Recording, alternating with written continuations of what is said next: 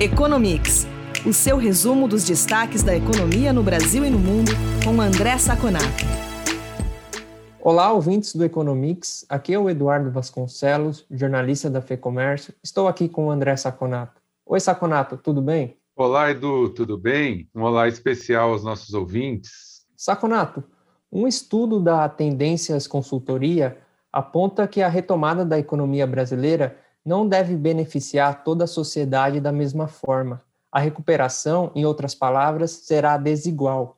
o que mais chama a atenção é que a renda média da classe A deve subir 3,8% neste ano, enquanto que para as classes D e E é esperada uma queda de 14,7%. Saconato, por que os mais ricos tendem a continuar melhorando, ao passo que os mais pobres devem amargar para dizer o mínimo, um 2021 difícil? Olha, Edu, é, essa pandemia é claramente concentradora. E ela não é só concentradora no Brasil. Nos Estados Unidos acontece a mesma coisa, na Europa, na Ásia. O que acontece é que o tipo de parada que essa pandemia impôs à economia, ela faz com que, por exemplo, as pessoas de mais alta renda, as pessoas mais educadas, né, mais com educação formal, eu digo, elas mantiveram seus empregos, porque geralmente esses empregos são compatíveis com home office. Ao contrário das pessoas mais pobres ou com menos qualificação formal. Essas pessoas perderam o emprego. E também as pessoas que dependiam do trabalho informal, de renda própria, também tiveram muito mais dificuldades. E essas pessoas geralmente são pessoas mais pobres. Tá? Então, é, a manutenção do emprego se deu, já se deu em classes mais altas. É, essas pessoas que mantiveram seus empregos, eles não puderam usar, usar restaurante, usar cinemas, serviços em geral, viagens. Então, não perderam emprego, não gastaram, economizaram e fizeram uma poupança muito grande. Essa poupança foi colocada, obviamente, em títulos, foi colocada em poupança, foi colocada em bolsa. E a ação dos governos para manter a economia durante a pandemia, uma das ações, foi justamente tentar manter o valor, manter o valor dos ativos no alto para que você não deteriorasse, não depreciasse a economia. Então, eles compraram títulos, eles investiram diretamente em, é, em emissão de moeda.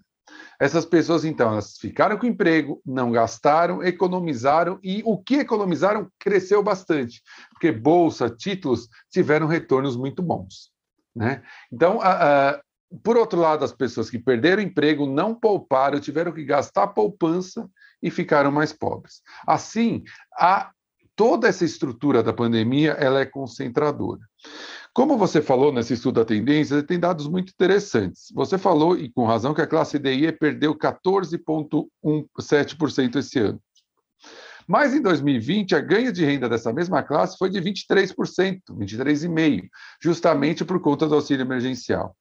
Então, essa primeira recuperação da crise ela se deu muito em cima das classes mais baixas, mas, infelizmente, para uma renda que não é constante, e agora já se mostra em 2021. A recuperação é em cima das classes mais altas. Né? A classe A, por exemplo, nunca teve queda, nem em 2019, nem em 2020, nem em 2021, né? que, é, que é um, um fator bem interessante. Então, o que, que nós esperamos aqui em diante olhando os Estados Unidos? É, 2021 vai ser um ano de recuperação, principalmente segundo semestre, por conta da vacinação que começou a andar no Brasil, mas vai ser uma recuperação desigual, uma recuperação que vai fazer com que essas pessoas mais ricas, que mantiveram emprego, queimem parte dessa poupança, enquanto as pessoas mais pobres vão demorar para recuperar emprego, porque o, o mercado de trabalho é o último que sobe.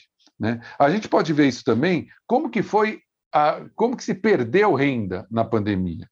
É, por estados, por regiões. A, a, as regiões norte e nordeste foram as que mais perderam nesse mesmo estudo. 7,3 e 8,6 durante a pandemia. Já a região sul praticamente ficou estável, menos 0,1, e a sudeste, menos 1,8. Então a gente consegue ver, tanto pelo nível de classes como pelas regiões, que os mais atingidos, infelizmente, foram os mais pobres. Saconato, Seguindo o que foi visto nos meses anteriores, a arrecadação de impostos federais bateu novo recorde em maio. A soma de tributos arrecadados foi de 142 bilhões de reais, que representa uma alta real de quase 70% na comparação com maio de 2020. No período de janeiro a maio, se constata um aumento real de 21,17% na arrecadação de impostos federais. Quais os motivos por trás desse impulso arrecadatório, Saconato? Olha, Edu, esses números continuam vindo muito bons, como você afirmou, e surpreendendo. Né? É, nós temos vários motivos que podem explicar, mas um dos motivos mais claros é que o governo conseguiu adiar, que as empresas adiassem o pagamento dos impostos do ano passado, na pior época da pandemia. E agora você tem uma concentração. Além disso, você também tem é, uma recuperação da economia, que veio mais rápida do que nós esperávamos. Né? Nós falamos no especial do PIB que o PIB do primeiro trimestre veio positivo e relativamente forte. Se esperava que ele viesse até negativo. Então, esse é um ponto também.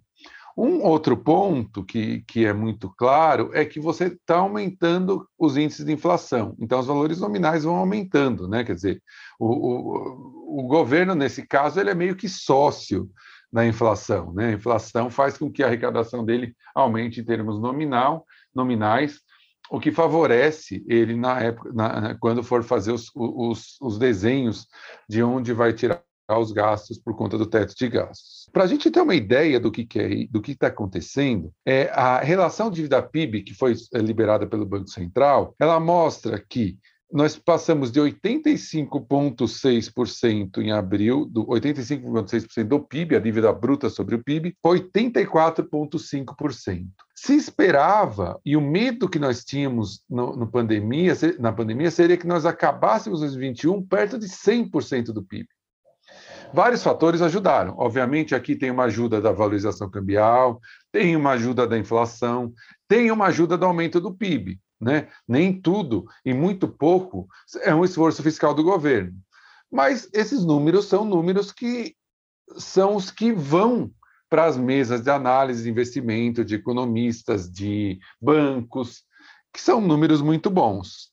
Então, é, nós continuamos é, com uma expectativa com esses números que o segundo trimestre né? Já que, o, claro, impostos é uma proxy da atividade, né? Porque quanto mais você produz, mais você vende, mais você paga imposto. Nós esperamos que essa tendência de crescimento da economia continue. Lembrando sempre que, obviamente, aqui tem imposto acumulado que não foi pago ano passado, e isso não é uma proxy do, da atividade atual. Saconato, no Economics do dia 28 de maio, nós comentamos sobre o nível recorde da taxa de desemprego do primeiro trimestre deste ano. Agora, nós temos os números de abril, que mostram que o desemprego se manteve no mesmo nível, em 14,7%, que é o patamar mais elevado da série histórica da PNAD contínua. Saconato, se há sinais de melhora na economia, parece que a resposta positiva ainda não chegou ao mercado de trabalho. Por que isso ocorre? Olha, Edu, esse, esse, é um tema bem interessante, né? É, eu vou responder o, o, a segunda questão primeiro. É, o mercado de trabalho no Brasil é um mercado de trabalho muito rígido. As leis trabalhistas são muito custosas, tanto para empregar, mas principalmente para demitir. Então, no Brasil, o empresário pensa 10 vezes antes de contratar. Ele só vai contratar quando ele tiver muita certeza de que aquele aumento de vendas, aumento de produção, é um aumento permanente e não transitório. Ele fica com os empregados que ele tem fazendo hora extra, no limite, antes de começar a contratar. Por isso, no Brasil, interessante, que as leis são muito rígidas e muito ultrapassadas, mesmo com a melhoria feita pelo governo Temer na, na, nas leis trabalhistas, você demora muito para responder no mercado de trabalho a recuperação. Então, essa recuperação vai ser sentida no mercado de trabalho, mas seis meses depois que ela começou. Novamente, vai ser jogada por segundo, segundo semestre. Tá? Então, isso é por que, o mercado de trabalho não está recebendo essa, é, esse incentivo de produção. Nos Estados Unidos, não. Nos Estados Unidos já começou uma diminuição radical do desemprego. Né? Eles já estão em 7, 6% de desemprego, enquanto a gente continua em 14,7%, quase 15%. Esse é um ponto. O segundo ponto é que esse número não é tão ruim, apesar de ser ruim. Explico.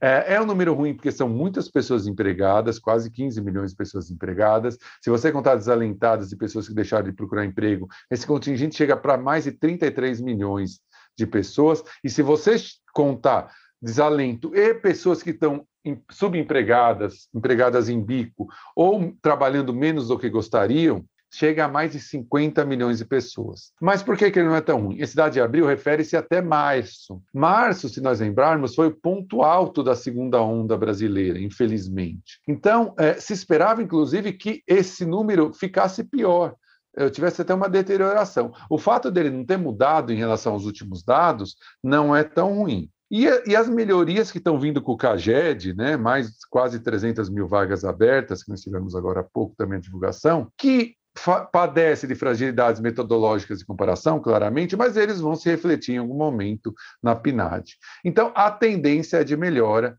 devagar, mas é, é, estamos provavelmente no fundo do poço em termos de emprego, o que não alivia muito, porque ter o desemprego recorde da série histórica é muito complicado e vai demorar muito tempo para a gente recuperar o emprego como era antes da pandemia.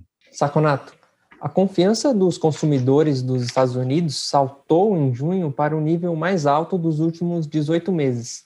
Na semana passada, já tínhamos destacado o aquecimento do mercado imobiliário norte-americano. Será que essa onda de otimismo está se espalhando pela economia dos Estados Unidos como um todo agora? Eu acho que sim. Eu acho que é inexorável agora de que agora em diante a economia americana começa a melhorar. Nós temos todos os indícios para isso. Inclusive, a nossa visão é que tem incentivo demais. Né? O governo já poderia parar de incentivar, não tem mais sentido incentivar uma economia que está rodando na margem a quase 7% ao ano. Mas, de qualquer maneira, o interessante é a gente analisar como está sendo essa recuperação, até para a gente imaginar o que, que, pode acontecer no Brasil. Hoje, os bens, né, bens de consumo, são 25%, 20%, desculpa, acima do que estavam no pré-pandemia. Serviços ainda estão 1% abaixo. Tem muito chão para serviços é, crescer. Por exemplo, recreação já aumentou 3,5% em relação ao que era antes da pandemia. Outra ideia que a gente, tem, que a gente pode ter, além da recuperação estar acontecendo e começou a ir para os serviços, ela também é muito concentrada, né? Como aqui no Brasil nós falamos há, há, há pouco tempo atrás. Pessoas com renda, famílias com renda acima de 200 mil dólares mês, ano, desculpa, é, já aumentaram em maio os gastos com restaurantes em 16%. Todas as classes, eu tenho outra aqui para a gente dar um exemplo. Pessoas que, é, famílias que ganham de 30 a 60 mil dólares ano aumentaram também, mas em 5% já está havendo essa migração e a expectativa é que isso se aprofunde dos tickets grandes, né, que eles chamam de big tickets, ou seja, de consumo, bens de consumo, bens de consumo duráveis, para serviços. Por que, que serviços ainda está muito ruim? Porque turismo ainda está muito ruim. Mas com a vacinação, já se espera que seja o melhor dezembro dos últimos anos, novembro e dezembro, por causa do, das férias de final de ano, é, o melhor final de ano para é, esse, esse mercado nos Estados Unidos. Outro dado interessante para a gente analisar como está sendo essa recuperação é que a poupança dos americanos, né, subiu, decaiu de 14,5% ano passado para agora na margem para 12,4%. Ou seja, os americanos já estão poupando menos da sua renda. Ainda estão poupando, ainda é bem positivo, mas eles estão poupando menos, já começaram a gastar. E ainda tem espaço aqui, porque antes da pandemia essa poupança ficava em torno de 8,3%. Eles têm poupança acumulada para gastar e na margem do que eles ganham, eles começam a poupar menos para realmente poder consumir.